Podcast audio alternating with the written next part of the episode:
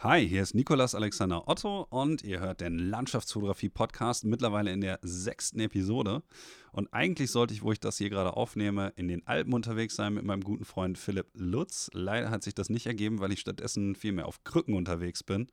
Ist etwas ärgerlich. Ich habe wohl eine Ischias-Nervreizung, die leider dazu führt, dass ich weder so richtig laufen, noch sitzen, noch liegen kann. Allerdings führt es auch dazu, dass ich etwas mehr Zeit habe eben zum Beispiel um einen Podcast aufzunehmen. Dazu vorweg noch, bevor ich das Thema direkt äh, dann auch beiseite schiebe, ähm, kriege ich momentan ziemlich starke Schmerzmittel, die dazu führen, dass ich ähm, etwas unkonzentriert bin. Das heißt, ich habe mich in der Episode diverse Male ein bisschen verheddert und, sage ich mal, meine rhetorischen Fähigkeiten sind auch etwas eingeschränkt. Das bitte ich zu entschuldigen. Ich habe versucht natürlich ähm, mir das Ganze nicht so anmerken zu lassen. Und das wird auch hoffentlich äh, mehr als wieder aufgewogen durch die Eloquenz und die Redegewandtheit meines Gastes, nämlich Jan Postrowski. Und ähm, Jan und ich, wir sind schon so seit 2009, 2010 immer mal wieder zusammen unterwegs gewesen, haben einen Großteil unserer fotografischen Wegstrecken zusammen zurückgelegt. Wir waren zusammen auf Teneriffa, wir waren zusammen auf den Lofoten wandern im Hochgebirge dort. Naja, Hochgebirge vielleicht nicht, aber im Gebirge. Ähm, wir waren zusammen in der Bretagne, in der sächsischen Schweiz, im Voralpenland. Also wir haben schon, ich glaube, bestimmt an die 10, 12 Trips zusammen hinter uns gebracht. Und er war jetzt vor kurzem mit seiner Freundin drei Monate lang in Südostasien unterwegs. Und ich finde das Thema eigentlich besonders deswegen interessant, weil Südostasien jetzt nicht so profiliert ist, was Landschaftsfotografie angeht. Das ist ja meistens eher was für die klassischen Reise- und Travel-Fotografen, für Street-Fotografen. Und er erzählt uns dann natürlich auch etwas über die Landschaftsfotografie, eben genau dort. Wir haben noch gesprochen über ähm, bestimmte Besonderheiten eben, die dort vorherrschen und diverse andere Themen. Und ich denke, das Ganze ist eine ganz runde Sache geworden. Sollte euch auf jeden Fall einiges äh, an Spaß bereiten beim Zuhören. Dann möchte ich noch kurz zwei, drei organisatorische Sachen sagen. Ich möchte mich an erster Stelle hier mal ganz herzlich bedanken für alle Leute, die sich dazu entschieden haben, noch einen meiner Kalender zu erwerben. Die sind jetzt mehr oder weniger restlos ausverkauft. Ich habe noch zwei, drei Exemplare, die kommen dann auf den Speicher. Einfach, wenn man sich die in ein paar Jahren vielleicht nochmal zu Gemüte führen möchte. Dann ähm, für ganz, ganz kurz entschlossene, es gibt immer noch ein paar Plätze bei dem Lofoten-Workshop im Februar für Fotosafari. Da könnt ihr alle Infos in den Shownotes und so entnehmen. Dazu mache ich ja jetzt auch schon so ein bisschen Werbung und es würde mich freuen, wenn der zustande käme. Da ich jetzt ähm, Winter ohnehin nochmal auf die Lofoten wollte, beziehungsweise auf jeden Fall nach Norwegen, um dort eben Nordlichter zu fotografieren und auch die wunderschöne Winterlandschaft. Und es würde mich natürlich freuen, wenn ich da einigen von euch noch ein wenig Wissen vermitteln könnte vor Ort. Und als letztes für alle, die diesen Podcast auf iTunes und Stitcher hören, ich würde mich wirklich sehr darüber freuen, wenn ihr mir eine positive Bewertung hinterlassen würdet. Denn je mehr Leute ich mit dem Podcast hier erreichen kann, desto mehr Leverage habe ich natürlich auch, um wirklich bekannte und große Namen hier davon zu überzeugen, mit mir eine Stunde zu quatschen. Ähm, denn die müssen ihre Zeit natürlich auch immer so ein bisschen einteilen und je mehr Reichweite ich habe, desto lukrativer wird das natürlich. Ja, und dann denke ich mal, wünsche ich euch noch alles Gute für das jetzt angefangene Jahr 2018 und viel Spaß mit der sechsten Episode des Landschaftsfotografie-Podcasts im Interview mit Jan Bustrowski.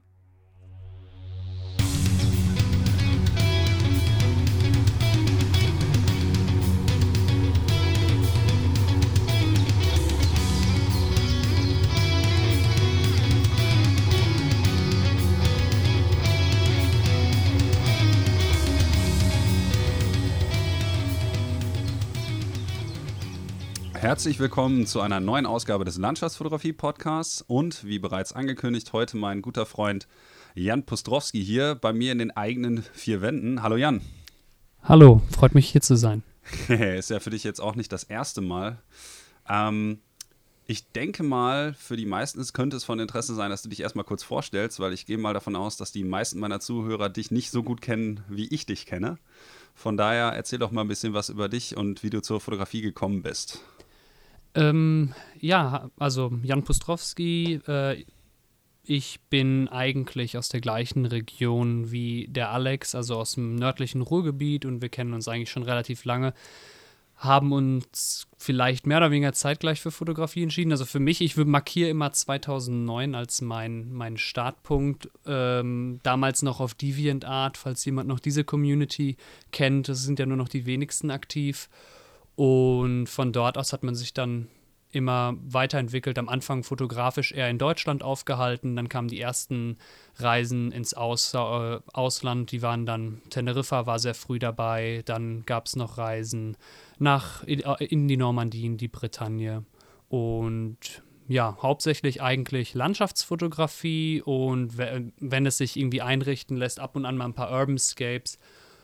Und in der jüngsten Zeit und gerade die letzte Reise habe ich dann auch etwas mit der Street- und Travel-Fotografie zugebracht, weil sich das, glaube ich, ganz gut ergänzen lässt und das Portfolio sich eigentlich, ähm, glaube ich, dadurch nur verbreitert. Und zumal die Landschaftsfotografie sich ja dann doch beschränkt auf vor allen Dingen die zwei Stunden morgens, zwei Stunden abends und je nach Region vielleicht nachts. Ähm, dann muss ich jetzt ganz kurz noch eine Geschichte loswerden. Und zwar, äh, bevor sich das so ein bisschen verliert. Jan hatte ja gerade gesagt, dass wir, ähm, oder dass er auf Teneriffa war. Und das war einer der Trips, wo wir beide zusammen unterwegs waren. Ähm, und da ist was uns ganz Lustiges passiert. Dann können einige Leute vielleicht nachvollziehen, ähm, dass wir beide uns schon ein bisschen besser kennen, mal abgesehen davon, dass wir uns auch schon kannten, bevor wir angefangen haben zu fotografieren.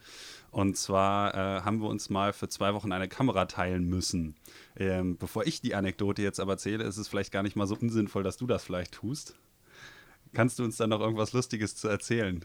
Ja, also wir waren 2012, 2013 das ich glaube, aufs, aufs Jahr kommt es, glaube ich, nicht an. also auf unserer ersten Reise nach Teneriffa ist uns tatsächlich ähm, am ersten Tag, in den ersten 24 Stunden, eben der Wagen aufgebrochen worden und mein Equipment gestohlen worden.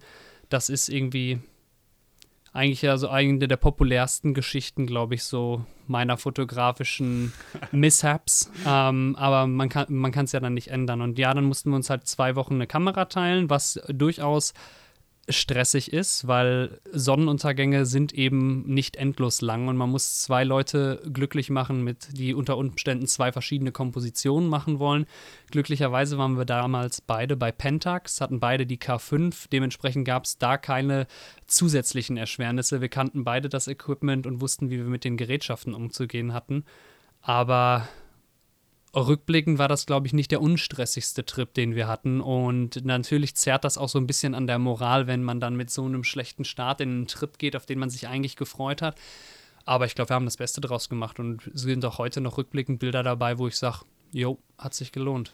Ich glaube, sonst wärst du auch nicht nochmal dahin geflogen, weil ich kann mich daran erinnern, dass du sagtest, ah, diese Insel, verdammt nochmal, ich werde nie wieder einen Fuß auf diese Insel setzen und dich dann doch etwas äh, ja, sagen wir mal, negativ darüber geäußert hast. Und dann warst du ja, glaube ich, letztes Jahr wieder auf Teneriffa, ist das richtig? Ja, also ich war Anfang 2017 nochmal auf Teneriffa, weil ich glaube, es ist einfach Potenzial, großes Potenzial auf der Insel ist und es einfach wenig Leute gibt, die dort Landschaftsfotografie betreiben, was für mich unverständlich ist. Und ähm, ich habe halt für mich persönlich den Schwerpunkt dann nicht mehr auf den Teide gelegt, wenngleich ich natürlich auch dort war und habe dann vor allen Dingen im Anaga-Gebirge viele Nebelwälder gemacht, weil sich das auch von der Jahreszeit her angeboten hat. Ich war im äh, Februar da. Und ähm, da hat man, wenn man Glück hat, ist es, hat man sehr, sehr gute Bedingungen mit tief hängenden Wolken, die dann sozusagen Nebel im Wald erzeugen. Die drücken dann immer richtig schön rein vom, vom Meer. Und ja, dafür, dass es halt immer, es ist Spanien, wenngleich man viereinhalb Stunden fliegen muss, ist es eigentlich vollkommen unverständlich, dass so, wen, so wenig Europäer dort die Insel oder die Kanaren generell, also La Gomera, La Palma haben auch einiges zu bieten, dass das so unterm Radar ist. Ähm, bevor sich jetzt einige Leute dann mehr oder weniger daran aufhängen, dass wir schon wieder über Teneriffa reden, weil ich in der letzten Folge Reiko hier hatte, ähm, möchte ich noch mal kurz darauf hinweisen, dass das einer der Gründe war, warum ich ihn ja auch eingeladen hat, weil die Insel natürlich so klasse ist. Aber ich will euch natürlich jetzt auch nicht damit langweilen, dass wir jetzt eine zweite Folge lang die ganze Zeit über Teneriffa reden. Deswegen ähm, gehe ich mal zu einem der anderen äh, Themen übrig, äh, über, Entschuldigung. Und zwar ist nämlich Jan jetzt vor kurzem ähm, aus Südostasien zurückgekehrt, wo er drei Monate lang unterwegs war mit seiner Freundin.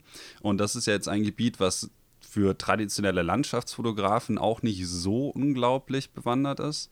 Ähm, die meisten Leute machen natürlich dann eher so Streetfotografie. Ich weiß jetzt nicht, ob ähm, einigen von euch zum Beispiel Joe Hopper ein Begriff ist. Ähm, den werde ich dann nachher auch mal kurz unten in die Show Notes packen. Der gute Mann ist nämlich, glaube ich, mittlerweile auch wohnhaft in Vietnam. Hm, das weiß ich nicht, aber er hat jetzt sechs Monate dort gelebt, aber ich glaube, wohnhaft noch in Australien, aber keine okay. Ahnung. Naja, gut, das ist jetzt auch nicht so wichtig.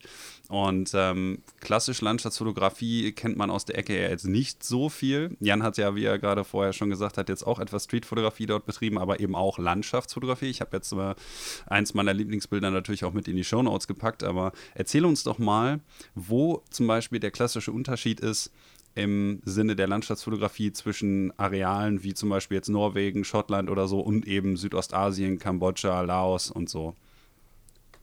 Also der, ich glaube, der markanteste Unterschied ist natürlich neben der Temperatur, aber das ist allen, glaube ich, bewusst, der Fakt, dass man am Äquator ist und dass Sonnenauf- wie Untergänge enorm schnell vorbei sind. Das heißt, man hat eigentlich nur eine Komposition. Mehr schafft man eigentlich in dem Zeitfenster gar nicht, weil die Sonne so schnell eben steigt bzw. fällt. Und äh, ein anderer entscheidender Punkt ist Südostasien. Es ist schon voll. Also es ist schon die Locations. Also wenn man jetzt nicht in Laos, so wie ich an manchen Stellen wirklich in Berge äh, auf die Berge geht und ein paar Dschungeltrails macht, ist es an vielen Orten einfach sehr, sehr voll. Sei es einheimische Touristen, sei es europäische Touristen. Gerade zum Sonnenuntergang kann es sehr, sehr voll werden. Und das ist natürlich etwas, was so populär manche Regionen in Nordeuropa vielleicht sein mögen. Das erlebt man ja dann eigentlich eher selten, wenn man nicht irgendwie vielleicht in Reine die, genau den Stadtblick macht auf den Lofoten. Aber wenn man dort ein bisschen wandert, hat man ja schon Einsamkeit für sich und ähm, ja. Das ist in Vietnam oder so wahrscheinlich dann eher unwahrscheinlich, sagst du. Ja, also in, in Vietnam, also Vietnam ist so divers, muss ich sagen, dass es darauf ankommt, wo man hinfährt. Im Nordvietnam, in, also Sapa in der Region, das ist Lao Cai-Provinz, das ist an der Grenze zu China und wir waren auch dort. Dort ist es schon so, dass die meisten ähm, Touristen sich auf den äh, darauf beschränken, die Hill Tribes sozusagen zu besuchen. Das sind, äh, das ist das Volk der Hmong die leben dort und eher wenig Leute den Blick nach rechts und links für die eigentliche Landschaft hatten. Ich meine, man ist in einem riesigen äh, Gebirgszug mit schönem Tal, mit vielen Reisfeldern. Das ist, die meisten Leute fahren aber dann quasi eher das Tal herunter und gehen auf die Reisterrassen, gehen zu diesen Lo äh, Local Villages und ich bin eigentlich das Tal raufgefahren, weil ich den Bergblick haben wollte, weil ich die Nebelwasserfälle haben wollte und wie gesagt, man findet seine Oasen der Ruhe, wenn man das möchte. Das ist alles ähm, du hast ja bis jetzt aber, glaube ich, wenn ich das so richtig gesehen habe, noch keines der Bilder bearbeitet, die wirklich einen Sonnenauf- oder Untergang beinhalten. Ist das richtig?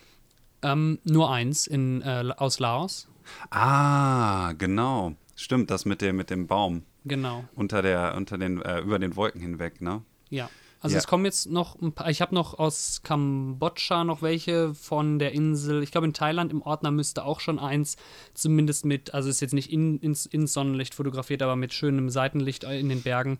Ähm, es kommen jetzt noch ein paar, nur diese etwas aufwendigeren Edits habe ich mir dann auf der Reise eben äh, gespart für zu Hause, weil es einfach das schönere Arbeiten ist an meinem Fest-PC und weil ich dann auch eben die Zeit und die Ruhe mitbringen kann, jetzt ein etwas ein Blending von fünf äh, verschiedenen Belichtungen sozusagen zu machen. Und unterwegs habe ich mich dann darauf beschränkt, die einfachen Sachen, was weiß ich, blaue Stunde oder diese Street- and Travel-Sachen zu bearbeiten, die man mehr oder weniger mit einer Belichtung ab abarbeiten kann. Ähm, dann würde mich dabei mal kurz interessieren, weil du jetzt ja eben angesprochen hast, so dass, dass das relativ voll war.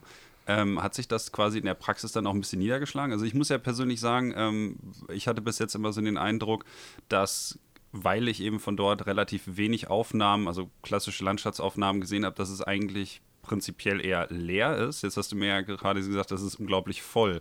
Heißt das, dass du jetzt quasi in einer Reihe mit Stativen standest an bestimmten Punkten? Also ich meine, gut, in Angkor Wat würde ich das jetzt so erwarten. Ähm, aber jetzt, ich kann mich noch an, an ein Bild erinnern, ähm, das du, glaube ich, bei Instagram geteilt hast, während du unterwegs warst. Da warst du auf einem, auf einem Canyon, glaube ich. Ich habe den Namen leider jetzt gerade nicht mehr parat. Und dann hast du die sukzessive Bilder gepostet, wie sich die, die Anzahl der Leute vor Ort quasi immer weiter äh, erhöht hat mit äh, einigen, naja, nicht Kraft, Kraftausdrücken, aber äh, hast dich dann doch negativ darüber geäußert, wie viele Leute das waren. Wo war denn das zum Beispiel? Weil den Spot hatte ich vorher noch nie gesehen, was irgendwie dazu führte, dass es mich etwas verwundert hat, dass so, dort doch so viele Leute waren. Ähm, also das war der Pai Canyon, das ist in Nordthailand, das ist schon ähm, in der Mae Hong Son Provinz in Thailand. Das ist quasi die Provinz, die an Myanmar grenzt im Norden. Und ja, also deswegen, man muss, glaube ich, zwei Sachen unterscheiden. In Angkor Wat steht man tatsächlich in einer Reihe von Stativen morgens um 4.30 Uhr, weil alle Leute den, den Sonnenaufgang und die Tempelsilhouette haben wollen. Wenngleich ich sogar in der Regenzeit war und ein klarer Sonnenaufgang mit wirklich schönem Sonnenlicht war eigentlich relativ unwahrscheinlich. Dementsprechend habe ich auch nur blaue Stunde gemacht. Ähm, und in Pai ist es halt so, es ist an den Sonnenuntergängen nicht voll, weil dort Fotografen sind, sondern weil einfach Touristen da äh, vor Ort sind. Und gerade jetzt dieser Canyon, ich glaube, der steht auch im Lonely Planet und der wird wahrscheinlich auch im Stefan Lose Reiseführer stehen. Und das war, hat man halt wirklich gemerkt. Ich war zwei, ich glaube, ich war anderthalb Stunden vor Sonnenuntergang da, weil ich mir die Region angucken wollte und ich war mehr oder weniger mit meiner Freundin, wir waren die einzigen auf diesem Canyon. Und eine halbe Stunde vor Sonnenuntergang kamen immer mehr und immer mehr und immer mehr Leute, bis der gesamte Canyon, bis quasi, man kann sich das so vorstellen, dass man auf so einer, wie so einer Landzunge steht, die über mm, eben halt rausragt, bis der gesamte Bereich voll mit Leuten war und ähm, ja, da war eine Fotografie von dem Canyon sozusagen nicht mehr zu denken. Dementsprechend habe ich dann auch ein, äh, mich für ein Panorama von der, von der Berglandschaft entschieden. Einfach weil zu viele Leute im Bild waren. Und das ist halt das, was, glaube ich, Südostasien eben schwer macht. Es ist halt einfach sehr, sehr viele, sehr, sehr viele Touristen, die sehr, sehr viele Orte besuchen. Ähm, auch sehr viele asiatische Touristen eben dort und es ist halt einfach voll. Und das ist nicht nur voll, wenn man in Hoi An, was jetzt ein sehr beliebter Spot in Vietnam ist, ähm, Street Photography macht. Das ist dort auch voll, aber es ist halt eben auch voll, wenn man ähm, einen Sonnenuntergang an einem populären Ausblick machen möchte, so schön der auch sein mag. Ähm, dazu fällt mir jetzt eine ganz bestimmte Sache ein. Und zwar habe ich ja häufiger ähm, das Problem, dass wenn ich, sagen wir mal, eine Situation vorfinde, in der so viele Leute irgendwo sind, ähm, dass mich das nachhaltig in meiner Inspiration bzw. meinem kreativen Denken beeinflusst, dahingehend, dass ich gar keine Lust mehr habe, ein bestimmtes Bild zu machen. Wenn ich weiß, dass neben mir sechs andere Fotografen, das ist jetzt einfach mal so eine Zahl, die ich dahin gesagt habe, stehen, dann würde ich quasi meine Kamera schon gar nicht mehr rausholen, weil wenn ich das Bild, äh, das Bild später betrachte, mich das immer daran erinnern wird, dass das eben keiner dieser Augenblicke war, in dem ich alleine in der Landschaft war, sondern vielmehr, in der ich ein Bild gemacht habe, das sechs andere Fotografen zum Beispiel auch haben. Wie sieht das bei dir aus? Also konntest du dich dann irgendwie noch dazu durchringen, in solchen Situationen, das war jetzt nicht die einzige, soweit ich weiß, ähm, immer noch ein Bild zu machen?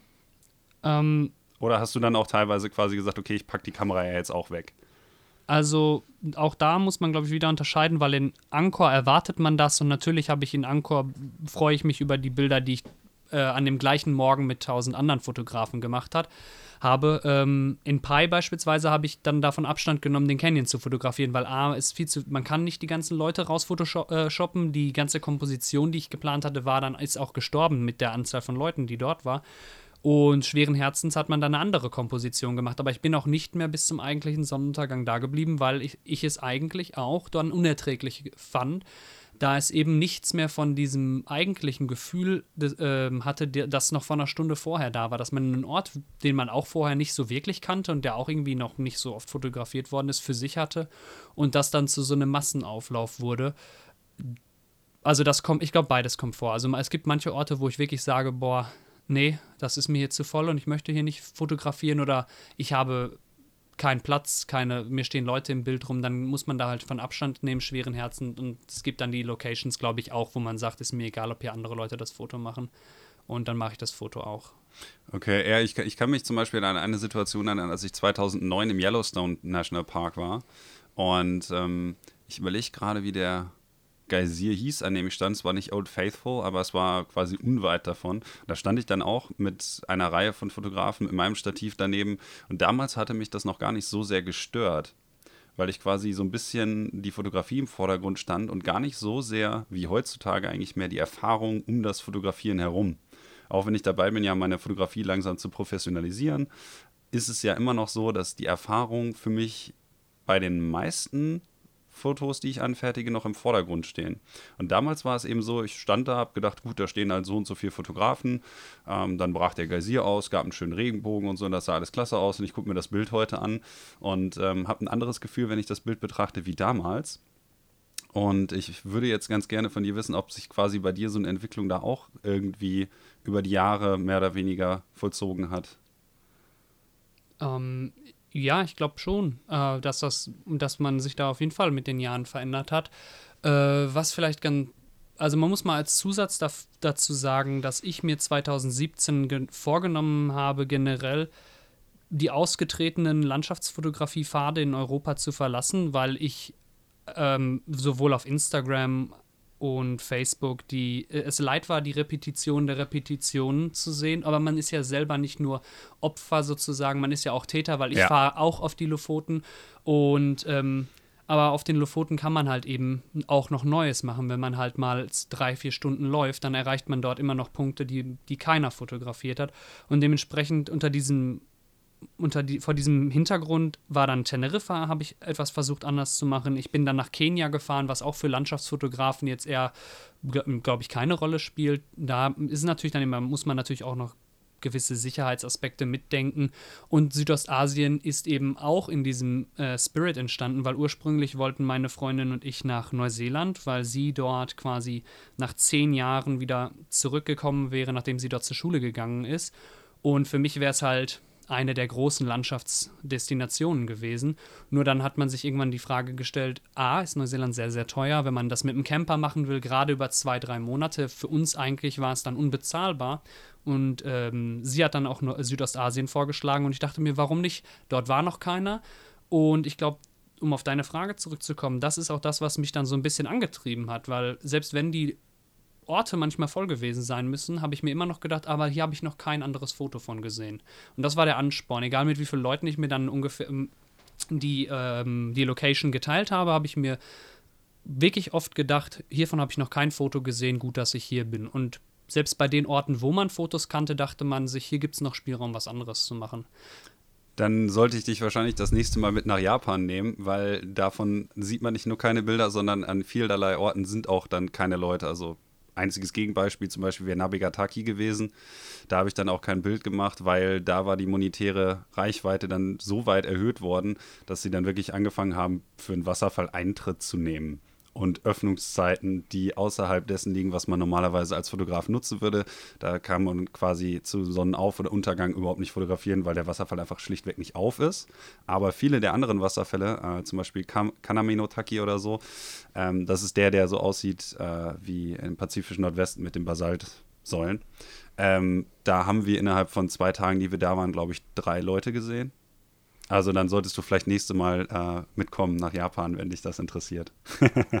ja, ich denke, ich glaube, der ganze asiatische Raum hat viel Potenzial für Landschaftsfotografie, aber auch für ähm, einfach für wirklich für Reise, weil es ist halt nicht, es ist halt immer noch nicht so populär. Gerade Japan Sprachbarriere. Ich meine, Thailand ist natürlich ein riesiges Tourismusziel, aber man, ich muss, wirklich betonen, dass ich in Kambodscha, dort habe ich auch Wasserfälle und dort habe ich auch Berglandschaften gesehen, wo ich kaum Leute getroffen habe. Wir waren in Kambodscha auf einer Insel, dort war fast niemand. Das gleiche gilt in Laos. Laos ist sehr dünn besiedelt. Man hat wirklich seine Freiräume. Man muss halt nur gucken, Vietnam ist an manchen Orten einfach schwierig und Thailand ist an manchen Orten einfach auch schwierig wegen des Tourismus. Und ähm, man kriegt dann auch seine, wenn man auch dann mal ein bisschen guckt und man kann auch mal mit dem Fahrrad dann irgendwo sich einen Wasserfall, dann muss man halt mal eine längere Fahrt in Kauf nehmen, dann findet man auch einen Wasserfall. In Laos gibt es so viele, den man dann wirklich für sich hat und das hatte ich auch. Also die, man muss dann, also Kuangsi werden vielleicht noch die einigen, ein oder anderen kennen, der ist in der Nähe von Luang Prabang. Und der Wasserfall ist sehr populär und natürlich sind da viele Leute, aber es gibt dann noch, selbst in Um Luang Prabang, noch zwei weitere Wasserfälle, die ähnlich schön sind und dann kann man die auch machen. Man muss halt, glaube ich, einfach nur mal die ausgetretenen Pfade verlassen oder von mir aus antizyklisch arbeiten. Ja, das ist ja das, was ich auch immer den Leuten dann predige, wenn ich Workshops gebe, dass ich sage, man müsste eigentlich nur zu einer anderen Uhrzeit kommen. Dann gibt es halt mal keinen Sonnenuntergang, sondern halt Milchstraße an dem gleichen Spot. Genau, und was ich auch vielleicht noch sagen müsste, ähm, Eintritte wurden auch wirklich an vielerorts erhoben, sei es für Wasserfälle und die waren auch dann mit Öffnungszeiten, wobei man natürlich ähm, zum Beispiel in Vietnam war dann quasi Öffnungszeit bis äh, 17 Uhr, bei einem Sonnenuntergang um 17.40 Uhr. Also das, selbst wenn man blaue Stunde machen würde, ist das jetzt nicht so toll gewesen, aber dort gibt es keinerlei Schranken. Das Haus ist halt nicht besetzt und man kann halt trotzdem durch. Also ist, ich will jetzt nicht von ähm, es ist zwar mehr oder weniger privatisiert, dieser Wasserfall, aber dennoch ähm, sind da noch keine Schranken, wenngleich fast an jedem Wasserfall oder von mir aus auch an manchen Ausblicken, wenn man dann einfach für einen Jungle Trail irgendwie einen Euro bezahlt, aber wenn es dann wirklich in die Pflege und Erhaltung dieses Trails geht, dann bin ich auch gerne bereit, dafür einen Euro zu zahlen. Ja, mit mir ging es jetzt eher darum, dass es quasi äh, im Falle des Navigataki so war, dass es halt wirklich ein Zaun drumherum gebaut wurde. Und äh, dieser Zaun wurde sogar noch mit Kameras überwacht und selbst wenn die Instandhaltung könnte nie das kosten, was im Prinzip dafür verlangt wurde, weil wenn man 4 Euro dafür zahlt und am Tag da ungelogen bestimmt ein paar hundert Leute durchlaufen, kann ich mir nicht vorstellen, dass diese paar hundert Euro oder diese paar tausend Euro, die da täglich zusammenkommen, wirklich nur in den Erhalt dieses Wasserfalls fließen, weil so viel Erhalt kann ich mir ehrlich gesagt jetzt nicht vorstellen. Äh, ja. Aber man muss ja gar nicht so weit gucken. Im Prinzip habe ich das ja auch ähm, neulich erfahren. Interessanterweise hatte ich das einfach verdrängt, dass es das in Österreich ja zum Beispiel am Gollinger Wasserfall ist. Auch eine wunderschöne Location. Ist zwar natürlich auch schon tot fotografiert, da es in Mitteleuropa ist und relativ nah an der Straße und dementsprechend von der Infrastruktur gut zu erreichen ähm, ist. Dort zum Beispiel wurde ja dann mittlerweile dann wohl auch Eintritt genommen. Als ich das erste Mal da war, ich glaube 2011, konnte ich mich jetzt nicht daran erinnern, dass dem so war. 2014 war ich das nächste Mal da. Und ich glaube, ich bin beide Male zu Uhrzeiten gekommen, wo offensichtlich niemand in dem Häuschen saß. Ähm, aber wenigstens konnte man dann trotzdem rein. Das ist der Unterschied, den ich eigentlich gerade damit aufzeigen wollte. Weil wenn eine Location dann irgendwann mehr oder weniger blockiert wird für Fotografen, in dem Sinne, dass man halt nur zu bestimmten Öffnungszeiten reinkommt, die halt nicht fotogen sind, da gibt es ja noch bestimmt unzählige, bei denen das so ist, dann finde ich das immer sehr, sehr nervig, weil ich halt nur im Prinzip dahin gehen will, um ein Bild zu machen und dann wieder gehen möchte und das möglichst ohne, ähm, dass ich darauf irgendwie nachher noch, keine Ahnung, Filter anwenden muss oder irgendwie versuchen muss, das Bild in Photoshop aufzuhübschen, weil ich das Licht halt nicht hatte, einfach nur, weil ich zu einer Tageszeit da war, bei der es sich einfach schlichtweg nicht lohnte. Weil dann kann man sich die Location auch gleich knicken. Ähm, na gut, was ich dich dann in dem Zusammenhang nämlich auch noch fragen wollte, ist, wenn du jetzt zum Beispiel an so einer Location bist, wie so einem einsamen Wasserfall oder so, hat das für dich denn noch den Reiz, dass du aufgrund der Tatsache, dass du jetzt weiter weg bist und da weniger Leute sind, dass die das quasi Immersionsmoment, nenne ich das jetzt mal, wesentlich stärker ist, als wenn du zum Beispiel in Mitteleuropa bist? Also ich fand das eigentlich sehr erfrischend, anders einfach. Es war für meine Augen was Neues und ich hoffe, dass für Leute, die meine Bilder sehen, natürlich sich auch denken, ähm, erfrischend neu. Ich, es gibt wenig Leute, also die meisten Leute oder sagen wir es anders, es würde ja Sinn machen, bei den Postkarten zu bleiben, finanziell Sinn, aber auch, weil Leute an diese Bilder gewöhnt sind. Aber ich fand, es war erfrischend für mich, einfach neue Locations zu machen. Es ist halt auch, eröffnet die Kreativität einfach auch neu, weil ich kannte keine, also es gab wirklich Orte, ich kannte keine Komposition. Ich wusste, dass dort ein Wasserfall ist. Ich wusste, dass dort ein Ausblick über den Berg sein sollte. Ich hatte keine Ahnung, ob da oben Bäume stehen, wie die Steine aussehen, was auch immer. Ähm, man muss viel mehr nachdenken, weil ich ertappe mich häufig, dass ich bei, in Europa an bekannte Locations komme und eigentlich schon mit einem festen, festen Mindset ankomme und sage, okay, die und die Komposition habe ich schon gesehen, die funktioniert, habe ich noch nicht, mache ich sogar. Was natürlich Sinn macht, es gibt Orte, wo wahrscheinlich nur ein oder zwei Kompositionen funktionieren, reine bringen, in, auf den Lofoten beispielsweise, was soll man groß anderes machen? Ähm, und die funktionieren auch mit Grund, weil sie gute Kompositionen sind. Aber generell glaube ich, dass es einfach schade ist, wenn man sich dann immer so sich selbst verengt und dann immer quasi sagt, ich mache nur die, äh, die Kompo, die ich kenne. Und das war da halt einfach schlichtweg nicht möglich. Beziehungsweise ich habe auch nicht so intensiv jetzt alle Locations. Bei einer drei, dreimonatigen Reise habe ich mir auch gar nicht. Ich habe in Google Earth meine Route abgesteckt, habe die Locations markiert, die wir machen wollen, aber habe mich gar nicht mit den einzelnen ähm, Kompositionsmöglichkeiten vertraut gemacht, sondern ich habe gesagt, da ist ein Wasserfall, den fahren wir an, da ist ein Berg, den fahren wir an und so weiter. Dann muss ich da nochmal kurz drauf zurückkommen. Und zwar, weil du gerade gesagt hast, dass man sich teilweise auf bestimmte Kompositionen versteift und sowas. Das ist, finde ich, ein sehr interessantes Thema. Ähm, das passiert ja wahrscheinlich dem Besten von uns, dass man dann ähm, prinzipiell auf Englisch nennt man das so schön Stamp Collecting beziehungsweise Comp Stomping. Also das erste heißt, dass man irgendwo hinfährt, ein Bild zu machen, einfach nur, weil man es in seiner Sammlung haben will, weil man es schon mal irgendwo von jemandem gesehen hat und sich denkt, boah, das Bild will ich auch haben. Und Comp Stomping ähm, ist ja im Prinzip einfach Neudeutsch dafür, dass man die Komposition von einem anderen Fotografen kopiert. Und ich glaube, wenn ich so in meine Sammlung gucke an Bildern, die ich so habe, dann sind da einige Bilder drin, die genau aus diesen Hintergründen entstanden sind. Das war ja auch der Grund, warum ich dann gesagt habe, ich fliege mal für zwei, drei Wochen nach Japan und versuche mal etwas zu machen, was noch kein westlicher Fotograf macht. Und jetzt war ich äh, kürzlich wieder auf den Lofoten und habe zum Beispiel das Drachenauge gemacht, das ja im Prinzip schon synonym ist für ein Bild. Und ich glaube, einige von euch haben jetzt vielleicht auch schon wieder ein Bild vor, vor Augen. Und dass man zum Beispiel ein Bild einfach nur, weil es schon jemand anders gemacht hat, nicht macht, finde ich, ist allerdings auch wieder so eine seltsam perplexe Situation, weil ich mich dabei erwischt habe, dann zu denken, so, okay, jetzt machst du das Bild überhaupt. Davon, dass es jemand anders hat, wird es ja prinzipiell nicht schlechter, weil, wie du schon sagtest, bei Reinebringen ist es ja ähnlich, dass bestimmte Kompositionen einfach einen Grund haben, warum sie funktionieren.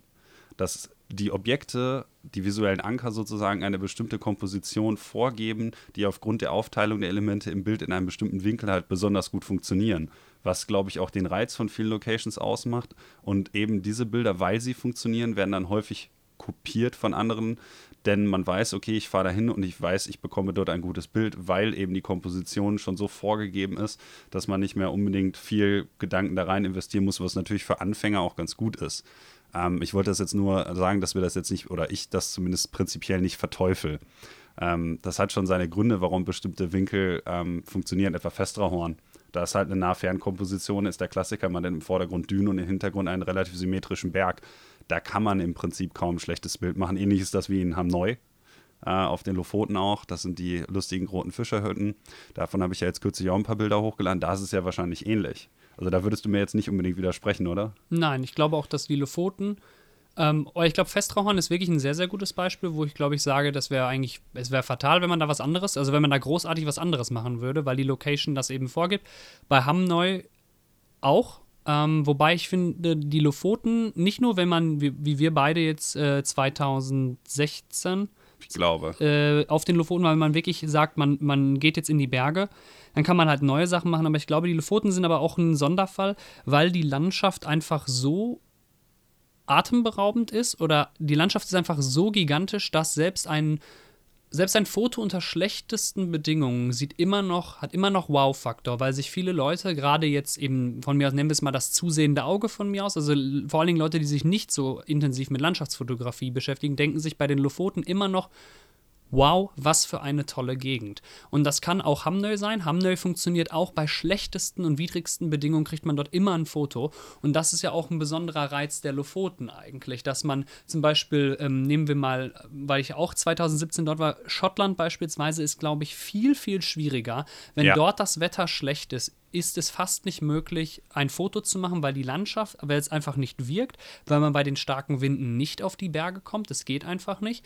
Und in den und die, sagen wir mal, die, äh, die Low-Level-Compositions, die man halt machen kann, nicht in der Vielfältigkeit vorhanden sind, wie sie auf den Lofoten sind. Dass man halt sagt, ja, dann mache ich halt, ähm, dann mache ich irgendwie in Fredwang mache ich was, auf Hamnöy mache ich was, dann mache ich noch von mir aus Utakleif. Das, diese ganze Vielfalt gibt es eigentlich nicht.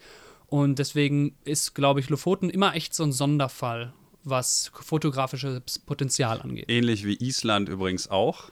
Also nicht nur Festrauern, sondern die Landschaft an sich, wenn man sich jetzt zum Beispiel das Hochland mal anschaut oder Land Manalauga oder äh, diverse andere Locations, wie zum Beispiel auch ähm, Renis Fiara, dann gibt es ja Leute, die da bei den unmöglichsten Witterungsbedingungen immer noch Bilder machen, die unglaublich gut aussehen, einfach weil die Topografie der Landschaft alleine schon so andersweltlich, außerweltlich ist, dass es einen Schauwert an sich für sich alleine genommen sozusagen hat. Und deswegen ähm, möchte ich auch noch mal kurz betonen, dass wir in Europa eigentlich schon relativ viele Landschaft haben, zum Beispiel die Dolomiten ja eigentlich auch mittlerweile, ist ja auch sehr, sehr, sehr populär geworden die letzten Jahre, ähm, die für Anfänger sozusagen relativ schnell sättigend wirken können, sozusagen. Weil man es schon fast ein bisschen einfach ist, aber auf der anderen Seite, man fährt dahin und man bekommt was für sein Geld sozusagen. Das ist, glaube ich, der Grund, warum diese Locations unglaublich populär sind, warum der Workshop-Markt dort boomt. Ähm, und man muss sich ein bisschen mehr umgucken. Es gibt ja auch so Ecken wie zum Beispiel, ne, du sagtest gerade Schottland oder die Alpen, wo man jetzt ein bisschen mehr Arbeit investieren muss. Und ich habe häufig das Gefühl, und dann komme ich auch zu meiner nächsten Frage, dass eben genau diese Bilder, an die man etwas mehr Arbeit rein investiert hat, häufig den für einen selbst mehr persönlichen Wert haben, als ähm, die Parkplatzaufnahmen, weshalb man ja oder weshalb ich persönlich auch immer gut versuche, eine Mixtur aus Parkplatzaufnahmen, die einfach sich gut verkaufen und die einfach äh, schön sind und vielleicht noch ein bisschen Wow-Faktor haben, weil sie eben von zum Beispiel Island oder Lofoten sind, zu mixen mit äh, zum Beispiel Alpen oder eben jetzt Japan oder sowas. Das ist ja bei dir quasi ein ähnliches Verhältnis, oder? Die haben mehr, also die Aufnahmen, in die man mehr investiert, haben einen persönlichen größeren Wert, oder? Auf jeden Fall. Zumal man also ich kann für, für Kenia, für Südostasien, aber auch für Schottland äh, sagen, die Aufnahmen, in die ich am meisten, äh, sagen wir mal, Blut, Schweiß und Tränen investiert habe, sind auch wenn sie denn so, wenn ich gute Bedingungen habe und die Aufnahme gelungen ist, sind es die Bilder, die ich, auf die ich am längsten zurückblicken werde und sagen werde, die ist gut. Also in Schottland war ich ja zusammen mit Alex Snail und äh, wir sind dort, haben dann, wir hatten ein gutes Wetterfenster und sind dann so eine A, ähm, quasi eine A-B-Route gelaufen, haben Autos an verschiedenen Enden geparkt und sind dann wirklich äh, vier Tage durch die Great Wilderness gelaufen und da ist halt wirklich eine Aufnahme entstanden, wo ich sage, yo, auf die werde ich lange zurückgucken und die wird auch so schnell niemand anderes anderes machen. Und da sind wir dann auch wieder bei dem Punkt, wo ich sage, das macht für mich auch eine Aufnahme dann wichtig. Ich investiere da sehr viel Arbeit rein, äh, weil ich eine lange Strecke gelaufen bin oder einen hohen Berg hochgelaufen bin. Und die Aufnahme wird nicht so schnell oder nicht mit so einer großen Wahrscheinlichkeit reproduziert, weil man misst sich ja insgeheim dann doch, wenn ich äh, die Bekannten, wenn man die Hotspots macht, man misst sich ja selbst auch immer an den guten Bildern, an den Bildern, die entstanden sind. Da kann man sich, glaube ich, nicht von frei machen, auch, auch wenn man ja eigentlich immer sagt, gut, ich mache meine Kunst von mir aus und der macht seine Kunst, der hat sein Bild, ich habe mein Bild, die mögen auch beide funktionieren. Nur in die kleine Stimme im Kopf sagt einem dann doch, was dort möglich wäre, wenn man mal selber nicht so gute Bedingungen gehabt hat. Also ich habe auch immer das Gefühl, dass man sich mehr oder weniger selbst misst mit Aufnahmen, die man vorher zum Beispiel gesehen hat, aber auch nachher von einem bestimmten Ort, an dem man selber dann auch fotografiert hat. Davon kann ich mich persönlich auch überhaupt nicht freimachen und ich glaube, das geht den meisten unserer Zuhörer auch so, dass wenn ich zum Beispiel einen Spot sehe und denke, okay, da will ich hin und ein Foto machen und dann sehe ich kurz bevor ich dorthin fahre jemand anders, der dort war, das ist mir zum Beispiel bei den Färöer mal so gegangen, dann weiß ich, okay, ich musste theoretisch ein Bild machen, was in Anführungsstrichen besser ist, um mich selbst noch zufriedenstellen zu können. Und ich glaube, das ist äh, ganz fatal, weil man sich damit A und selbst unter Druck setzt und damit auch die Kreativität natürlich ein wenig leidet. Ob man es will oder nicht, das sagt man jetzt immer so schön, oh ja, da leidet die Kreativität. Aber wenn man dann vor Ort ist, dann überlegt man halt doch, oh, das ist doch, glaube ich, genau das Kader, was der andere auch gemacht hat. Hm, ändere ich jetzt nochmal was oder so und verwirft vielleicht Ideen, die man sonst noch hätte irgendwie kreativ ausschöpfen können. Und, und gleichermaßen ist man dann auch frustriert dadurch, dass wenn man zum Beispiel nicht die gleichen guten Bedingungen hat, die jemand anders dort vielleicht dann schon vorher hatte oder auch nachher noch haben wird. Das entwertet das immer so ein bisschen für mich, weil ich dann denke, okay, ich hatte eine Zeit lang vielleicht ein Bild, das wirklich phänomenal war von einem bestimmten Ort, bis dann das Bild von jemand anderem sozusagen kommt. Und gerade wenn man jetzt in der deutschen Landschaftsfotografie-Szene, die jetzt nicht so groß ist, unterwegs ist, dann kann das halt schon mal passieren, dass man sich später ein Bild anguckt und denkt, verdammt, ähm, das ist einfach so gut, da kann ich nicht gegen anstinken. Und ich glaube, dass das Konkurrenzdenken, was daraus resultiert, eigentlich auch sehr, sehr schadvoll ist für die, für die Communities als solche. Und deswegen, man kann sich davon vielleicht nicht so ganz frei machen, aber sollte, man sollte sich vielleicht Gedanken machen, ob das bei, bei einem selbst so ist und äh, warum und vielleicht auch etwas dagegen machen, soweit das möglich ist. Ja, also ich glaube auch, also man muss sich, glaube ich, die Frage stellen, für wen macht man das Ganze eigentlich? Und in erster Linie mache ich das für mich. Also ich bin jetzt auch noch in bis äh, vor kurzem in der sehr angenehmen Situation gewesen, dass ich Student war. Das heißt, dass ich einerseits zwar nicht über besonders hohe finanzielle Ressourcen verfüge, aber über große zeitliche Ressourcen, die mir eben erlaubt haben zu reisen. Und dass ich, weil ich eben studiert habe, eigentlich, ich musste keinen Markt bedienen mit der Fotografie, sondern ich habe halt wirklich die, die Fotos für mich gemacht und ähm, wenn Bilder dann besonders gut angekommen sind, dann sind sie besonders gut angekommen sind. Und wenn manche Leute ein Bild nicht gefallen hat, dann war das eben so. Dann ist das aber auch kein Beinbruch. Und klar, wenn man je professioneller das Ganze wird und je mehr, um je einkommensabhängiger man davon wird, umso mehr ist man natürlich gefangen in diesen Konkurrenzlogiken äh, die aber auch ganz natürlich sind, weil dann, Fotografie, äh, dann funktioniert Fotografie auch wie jeder normale Markt. Und dann muss man eben halt auch um Marktanteile kämpfen. Das läuft halt eben nur über ein gutes Bild. Ja, dazu muss ich jetzt kurz sagen, dass äh, Jan vorher was studiert hat. Also ich habe meinen Bachelor in Politikwissenschaften gemacht und meinen Master in Sozialwissenschaften mit der Vertieffachrichtung Management und Regulierung von Wirtschaft, Arbeit und Organisation. Und Daher kommt die Aussage, die er gerade getroffen hat. ja, es ist jetzt vielleicht nicht, nicht das Kreativste, was man bei einem Landschaftsfotografen ver vermuten würde, aber ich glaube, Fotografie war auch mehr so der kreative Ausgleich für das, äh, für das äh, theoretische Studium, was eigentlich, zumindest der Bachelor war sehr theoretisch, dann doch so sich als solches gestaltet hat. Ähm, dann würde ich nämlich in dem Zusammenhang noch mal kurz auf den Markt äh, in dieser Form zurückkommen, weil ich hatte vor kurzem ähm, äh, ein Interview, was ich selbst gegeben habe, und zwar für F-Stop Collaborate and Listen. Das ist einer der Podcasts von denen, die mich ja dazu inspiriert haben, auch dieses Format dann mal zu starten. Äh, und zwar von Matt Payne. Und dort haben wir dann auch kurz darüber geredet, ähm, wie fotografiere ich eigentlich für mich selbst, beziehungsweise an welchem Punkt fotografiere ich nicht mehr für mich selbst und was für eine intrinsische oder extrinsische Motivation und Genugtuung erfahre ich auch als Fotograf, wenn ich ein Bild mache oder wenn ich ein Bild zeige. Und ähm, dann haben wir kurz, weil Matt Payne ist ja ähm, Psychologe sozusagen oder psychologisch ausgebildet und er sagte dann auch, dass man sich im, von diesem Umstand der extrinsischen Motivation, das heißt also, dass jemand anders ein Bild sieht und sagt, oh, das ist toll und man eben dieses Lob bekommen möchte, ähm, nicht freimachen kann und dass ab dem Punkt sozusagen, ab dem man seine Bilder dann irgendwo ins Internet stellt oder so, die Motivation, die man intern erfährt, nicht mehr so stark ist wie die, die man von außen bekommt. Und ich glaube, dass man, ähm, um da drüber zu stehen, sehr, sehr, sehr, sehr gut und fest im Sattel sitzen muss und sehr viel Selbstbewusstsein haben muss. Ähm, aber häufig führt es dann, glaube ich, dazu, dass gerade in unserem Social-Media-Wandel ähm, die Bilder immer etwas mehr aneinander angepasst werden. Gerade was auch zum Beispiel das Editing in Photoshop angeht, dass man dann dazu neigt zu sehen, okay, das ist gerade irgendwie in oder das gefällt den Leuten, wie zum Beispiel der Fotoluminismus jetzt ähm, oder beziehungsweise auch Compiling oder Compositioning, dass man dann eher dazu neigt, eben auch diesen Weg einzuschlagen und stattdessen äh, seine eigenen kreativen Möglichkeiten, die man sonst ausschöpfen könnte, sage ich mal, so ein bisschen unter den Scheffel stellt, zugunsten von dem, was gerade populär ist. Und das ist auch so ein Thema, bei dem ich dann auch dachte, so, oh, das ist sehr marktorientiert, weil man, glaube ich, ähm, das Problem hat, dass wenn man momentan nicht eben entweder diesen ausgeblichenen Instagram-Stil fährt oder eben das Gegenteil, auf bestimmten Plattformen auch so ein bisschen untergeht. Was würdest du dazu sagen?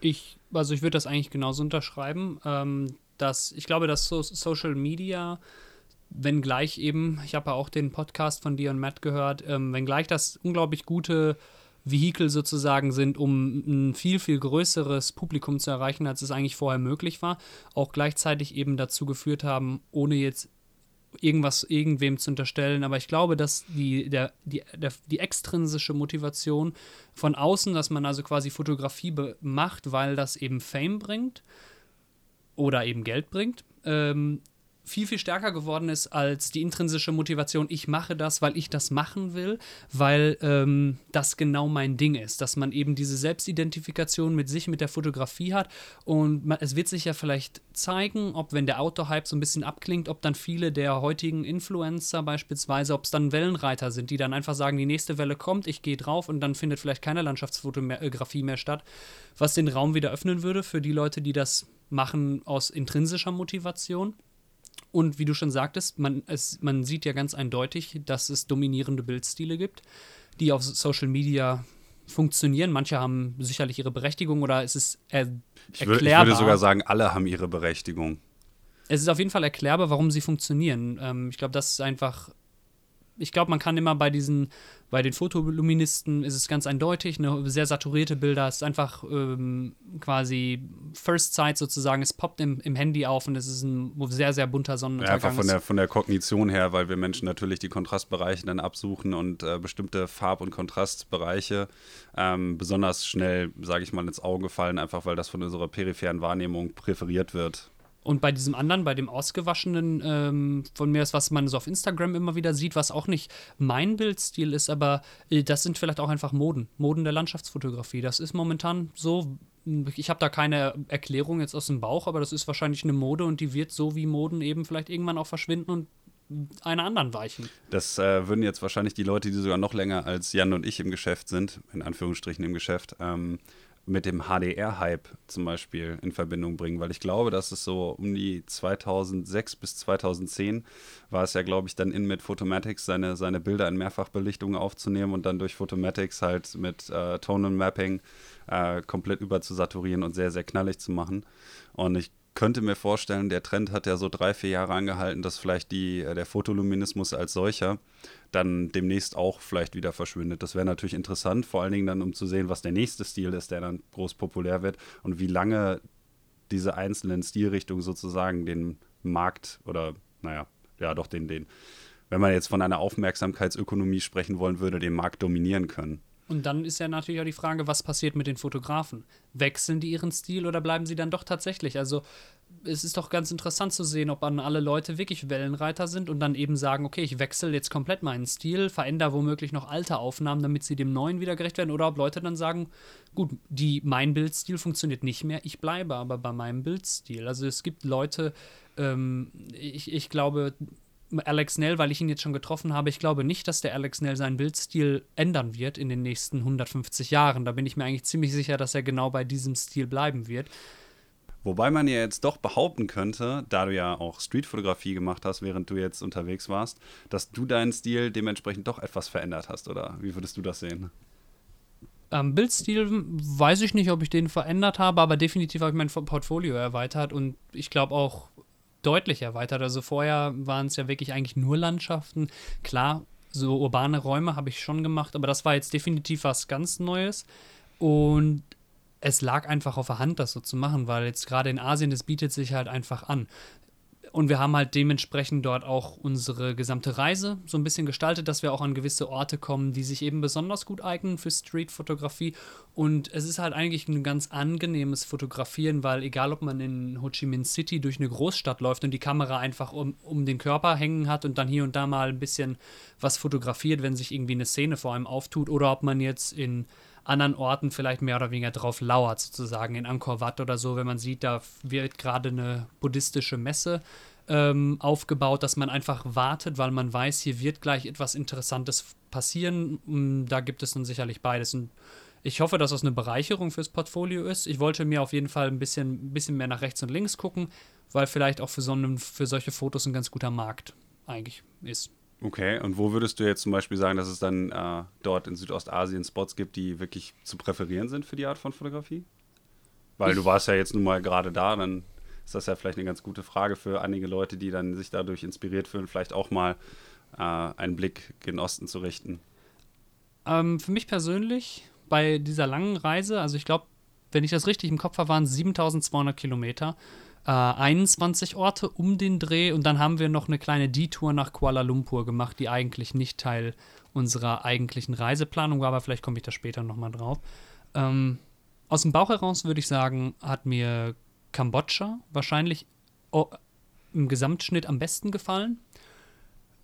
Luang Prabang in Laos als Stadt finde ich sehr zu empfehlen ähm, für für Street, für Tempel von mir aus, wenn man das fotografieren möchte, aber auch für Landschaft, weil das irgendwie, das liegt einfach sehr, sehr günstig.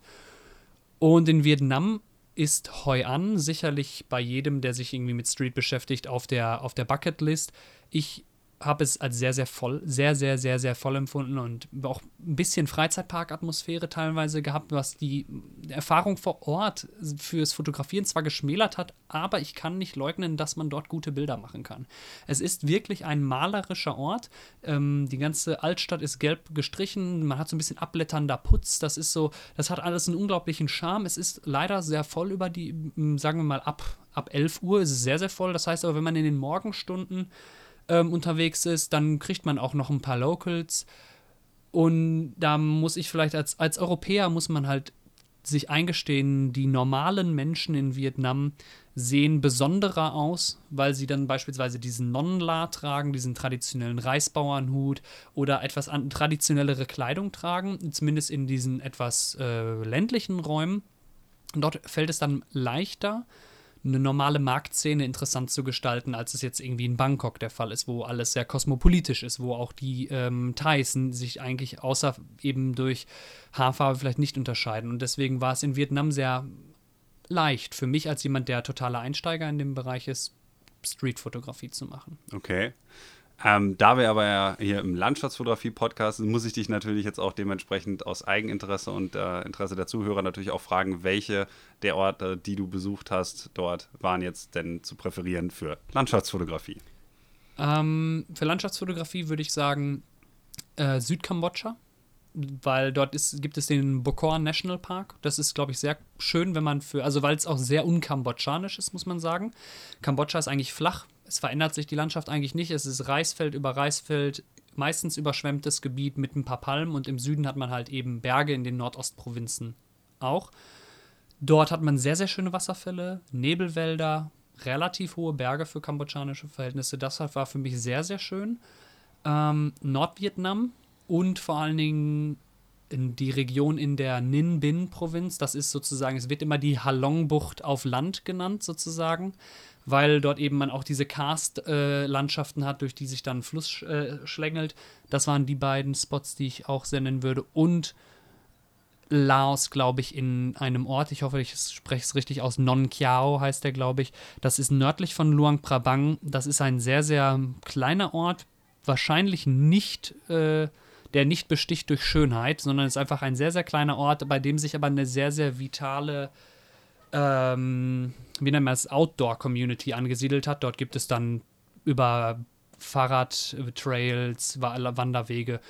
Und da ist halt in, mitten in den nordlaotischen Bergen und da kann man sehr, sehr gut Landschaften machen. Vor allen Dingen, wenn man wie ich im September da war, was eine sehr, sehr günstige und vor allen Dingen planbare Zeit für Landschaftsfotografie ist. Man hat morgens immer über ähm, dem über die, es ist quasi ein Fluss, der sich da durchschlingelt, ein Zulauf des Mekongs und man hat immer tief hängende Wolken über dem Tal. Das heißt, wenn man dann über die Wolken kommt, wie es auf dem einen Bild, was ich auf der Homepage habe, auch zu sehen ist, man ist halt immer über den Wolken, hat eine sehr, sehr gute Luftklarheit äh, und kann eigentlich, ja, eigentlich, ich finde, eine sehr, sehr schöne, sehr, sehr schöne Landschaft ablichten.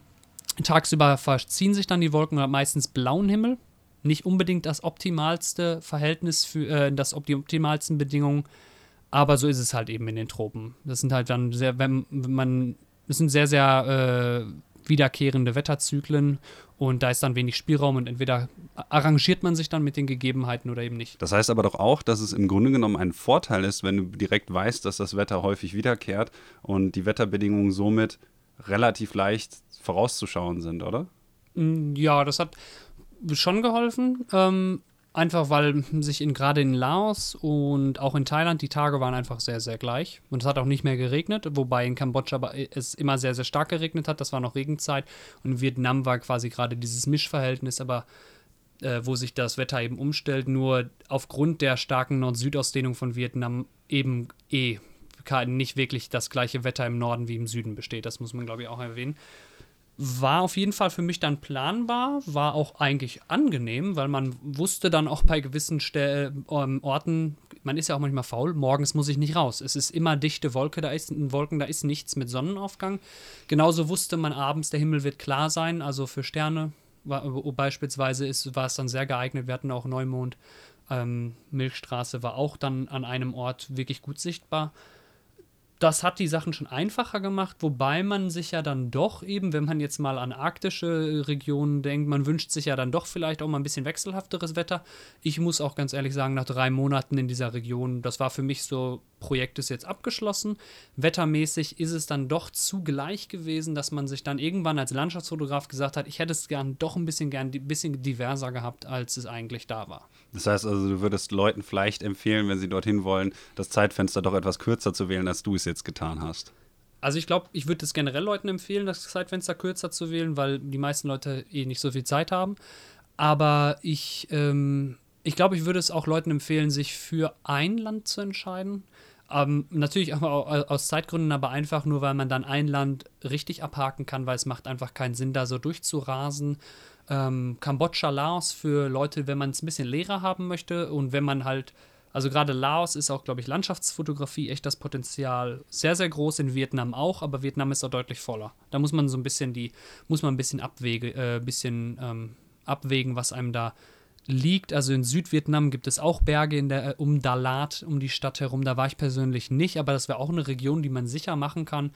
Ähm, Hast, hast, du dann äh, vor, vielleicht nochmal dorthin zu fliegen? Also, weil du jetzt sagtest, das Projekt sei für dich abgeschlossen und direkt in einem Atemzug später dann sagst, da gibt es noch Locations, die du äh, im Prinzip empfehlen würdest. Das klingt schon fast so, als hättest du schon wieder die Idee, da nochmal hinzufliegen, um dir diese Region eben auch anzuschauen. Nein, also eigentlich, die, das ist echt durch so für mich das Thema. Das war jetzt echt so eine lange Zeit. So viele Bilder macht man ja eigentlich selten in drei Monaten. Und ich bin, wenngleich ich nicht alles gesehen habe, was ich hätte gerne sehen wollen, ist das Thema wirklich durch. Da sind andere Projekte ähm, jetzt mehr oder weniger auf der Agenda. Jetzt ist erstmal nach dem Studium Jobsuchen angesagt auf der Agenda und äh, ja, es war ja auch, wir sind ja auch die meiste Zeit dann quasi von Guesthouse zu Guesthouse gereist und ich verbringe auch ganz gerne Zeit in meinem Zelt eigentlich sozusagen und dann deswegen, also ich habe jetzt andere Pläne für die, für die kommende Zeit so. Auch wenn ich jetzt noch eine andere interessante Frage für dich parat hätte, ist es natürlich sinnvoll, an dieser Stelle dann eben mal nachzuhaken, welche Pläne du denn eigentlich dann für fotografisch gesehen für die kommende Zeit dann eben hast. Also ähm, was für Ziele interessieren dich in der nächsten Zeit? Was wirst du so tun wollen? Also was, äh, sagen wir, man muss ja immer unterscheiden zwischen größeren Projekten und kleineren Projekten. Für mich ein sehr, sehr großer Reiz wäre Zentralasien, also Kirgisistan, Kasachstan, die Region. Das, wär, das würde mich sehr, sehr reizen, dahin zu kommen. Das ist natürlich auch ein sehr großes Projekt, was auch äh, finanziell erstmal wahrscheinlich erstmal nicht zu stemmen ist, muss ich mal schauen. Und dann von den kleineren Regionen, ich würde gerne nochmal nach Schottland, weil Schottland ein, auch einfach wenig Leute machen und das gerade in den Northwest Highlands, also nördlich von der Isle of Skye, zieht es nicht so viele Fotografen hin. Da ist echt so viel Potenzial und es hat mir dort sehr gut gefallen. Und je nach Job, weil das werden jetzt die Hörer wahrscheinlich nicht wissen, aber in meiner Branche, ich hab, werde mich auch im Ausland bewerben, wird natürlich das ein oder andere sich auch ergeben, je nach, je nach Arbeitsort. Also wenn ich im Ausland arbeite, kommen ganz andere Ideen, Locations auf mich zu, als wenn ich jetzt in Deutschland bleibe. Wenn ich jetzt in Deutschland, gehen wir mal von diesem Szenario aus, da würde ich dann sagen, Schottland, ich würde auch gerne nochmal auf die Lofoten nach Senja, dann in den Norden ähm, und von den großen Projekten zentral ähm, Asien und als anderes großes Projekt, glaube ich, die Drakensberge. Das würde mich schon sehr reizen. da musst du mir dann auf jeden Fall Bescheid sagen. Bei den Drakensbergen bin ich auch sofort dabei. Da habe ich auch schon eine relativ lange Zeit auf dem Kieker. Mag daran liegen, dass wir beide ähm, ein bisschen was für Alex Nail übrig haben und seine Arbeiten, die dort von ihm entstanden sind. Ähm, daneben interessiert mich aber noch eine Sache, ähm, nochmal kurz zu dem Südafrika, äh, zu dem Südostasien-Trip zurückzukommen. Und zwar ist das ja auch, sage ich mal, von dem personellen Individualverkehr und so dort unten alles etwas ähm, schwieriger zu managen. Ähm, wie viel der Zeit, die ihr dort unten wart, konntest du eigentlich effektiv mit Landschaftsfotografie sozusagen verbringen? Und wie viel Zeit musstet ihr dafür aufwenden, erstmal von Location zu Location zu kommen? Ähm, wie viel Aufwand ist so in die Planung geflossen? Weil ich glaube, das ist da unten ja natürlich auch nicht alles so, undurch, äh, so durchsichtig, dass man direkt vielleicht beim ersten Mal googeln das findet, was man sucht und so. Ich glaube, das war ja vielleicht äh, auch eine Herausforderung neben der Fotografie an sich, so die Logistik zu managen, oder? Mm, ja, auf jeden Fall. Also ich will nicht jetzt sofort über die Sprachbarriere sprechen, weil das war eigentlich überraschenderweise, hat das echt immer gut geklappt. In Kambodscha beispielsweise sprechen viele Leute echt solide Englisch. Es wird mit Dollar bezahlt, was schon mal auch einfach Umrechnungen erspart. Ähm, wir haben das von A nach B kommen, von einem Ort zum anderen, ohne jetzt fotografisch zu denken, hat echt spielerisch geklappt. Also in Kambodscha haben wir meistens Busse genommen, in Vietnam waren wir meistens mit dem Nachtzug unterwegs aufgrund der Distanzen und ähm, zu den einzelnen Fotolocations habe ich mich dann entweder per Fahrrad, zu Fuß oder mit dem Roller bewegt. Also dann gemietet, weil das geht halt eben nicht, weil ich auch gar kein Zelt dabei hatte. Also wirklich so on-Location schlafen war gar nicht drin. Dementsprechend musste man da dann noch immer ein bisschen, bisschen mehr Arbeit reinstecken. Und das variiert dann stark. Also wir hatten teilweise 30 Kilometer mit dem Roller zu einer Location. Da das dauert schon dann eine Weile. Und manchmal waren wir, also in, manchmal war ich in Laos auch mit einer, mit anderthalb Stunden Wandern auf dem Ausblick, auf dem ich sein will. Also das war dann teilweise sehr nah, teilweise sehr weit. Das kann man halt bei drei Monaten gar nicht so pauschal sagen. Ich glaube insgesamt, wir waren jetzt auch zu zweit, ne? Dann geteilte sozusagen, ich habe mich so ein bisschen um Kambodscha und Laos gekümmert, meine Freundin hat sich um Vietnam und Thailand gekümmert. Da konnte man das so ein bisschen splitten, was die Arbeit dann auch ein bisschen erleichtert hat. Weil eine grobe Route sollte man sich schon abstecken, weil sonst äh, kommt, man muss auch in drei Monaten, auch wenn das immer viel Zeit ist, muss man auch Zeitmanagement betreiben, sonst geht es nicht. Okay, und wie viel, wie viel Zeit ist dann effektiv in die Landschaftsfotografie geflossen und wie viel davon war jetzt, sage ich mal, so ein bisschen äh, Soul-Searching oder einfach mal die Seele baumeln lassen? Ähm, ich würde dir gerne Tage nennen, weiß ich aber gar nicht. Ich weiß, dass wir die erste Woche und die letzte Woche nichts gemacht haben. Da war dann sozusagen Urlaub und am Ende Urlaub vom Urlaub, glaube ich. Und ähm, sonst, man kann es halt über den Daumen, wenn wir jetzt mal die Locations durch die Anzahl der Tage teilen, so von mir aus, dann kann man ungefähr sagen, wir waren alle drei Tage woanders. Mhm. Und dementsprechend äh, habe ich dann immer pro Location ein bis zwei Sonnenauf- und Untergänge mitgenommen. Und das habe ich auch meistens, habe ich mich dann auch aus dem Bett gekriegt und habe das dann wahrgenommen. Und äh, klar, wenn man dann tagsüber noch irgendwie Streetfotografie macht, dann äh, kommt das so zusammen. Also ich habe mich sehr gut beschäftigen können. Das, das ging dann. Okay. Ja, dann bleibt mir eigentlich jetzt am Ende des Podcasts noch die Frage übrig, ähm, wen du eigentlich ganz gerne hier in dem Podcast auch mal hören würdest. Also über wen würdest du dich freuen, wenn er sich dazu bereit erklären würde, mal hier mit mir ein wenig zu quatschen? Also da ich ja gerade über Zentralasien gesprochen habe, würde mich immer mal wieder interessieren, weil David Köster beispielsweise war schon dort. Das würde mich mal sehr interessieren, davon was mehr zu erfahren. Und von deutschen Fotografen, deren Arbeit ich sehr schätze, da wäre dann Tobias Richter beispielsweise oder Stefan Hefele, die würden mich auch in den Podcast, glaube ich, weil es auch bekannte Stimmen der deutschen Landschaftsfotografie-Szene sind, sehr interessieren. Ja, da muss ich dann, glaube ich, noch etwas an meiner, meiner Überzeugungsarbeit arbeiten, sozusagen. Ähm, aber das werde ich bestimmt eines Tages auch mal schaffen, dass ich äh, Stefan oder Tobi hier mit dem Podcast bekomme. Und Tobi, ich weiß, dass du das hier jetzt hörst. ähm, mit David habe ich schon ein bisschen gesprochen. Ähm, da haben wir leider momentan ähm, einfach aufgrund der Terminlichkeiten noch keinen neuen Termin gefunden, nachdem wir ihn leider schon zweimal verschieben mussten. Aber ich denke mal auch, das wird in der nächsten Zeit auf jeden Fall dann auch hoffentlich mal über die Bühne gehen. Und als letztes würde ich dich dann nochmal fragen, ob du noch unseren Zuhörern noch etwas mitgeben möchtest, irgendwas für das Jahr 2018, vielleicht einen guten Vorsatz. Ja, ich denke schon. Also ich glaube, ich habe mir persönlich vorgenommen, 2017 vorgenommen, mal neue Sachen zu machen, mal nach links und rechts zu gucken, ausgetretene Pfade zu verlassen und nicht immer nur die bekannten Spots abzufahren. Das hat mir sehr gut getan, einfach weil man sich fotografisch weiterentwickelt, aber auch persönlich weiterentwickelt hat. Und für 2018 versuche ich, äh, das ist jetzt mein Vorsatz, können ja andere aufnehmen, versuche ich ein bisschen was von diesem Grundrauschen, was durch Instagram und Facebook immer so auftritt, dass man sich dann da auch vielleicht immer zu sehr beeinflussen lässt, auszublenden und sich ein bisschen mehr auf sein eigenes Ding zu, äh, zu fokussieren, weil man überall, egal wo man hinfährt, man findet immer Sachen, neue Sachen zu fotografieren. Man muss sich halt meistens nur trauen. Das würde ich sagen, ist doch ein hervorragendes Schlusswort für diesen Podcast. Dann bedanke ich mich einmal ganz herrlich, herzlich bei dir, Jan, dass du dir die Zeit genommen hast, dann auch noch extra zu mir zu fahren. Ist ja jetzt nicht so weit, aber trotzdem herzlichen Dank, dass du hier warst. Gerne. So, und äh, dann wünsche ich euch allen mit diesem ersten Podcast des Jahres 2018 einen guten Start in das neue Jahr und wir hören uns beim nächsten Mal hier im Landschaftsfotografie-Podcast. Bis dann.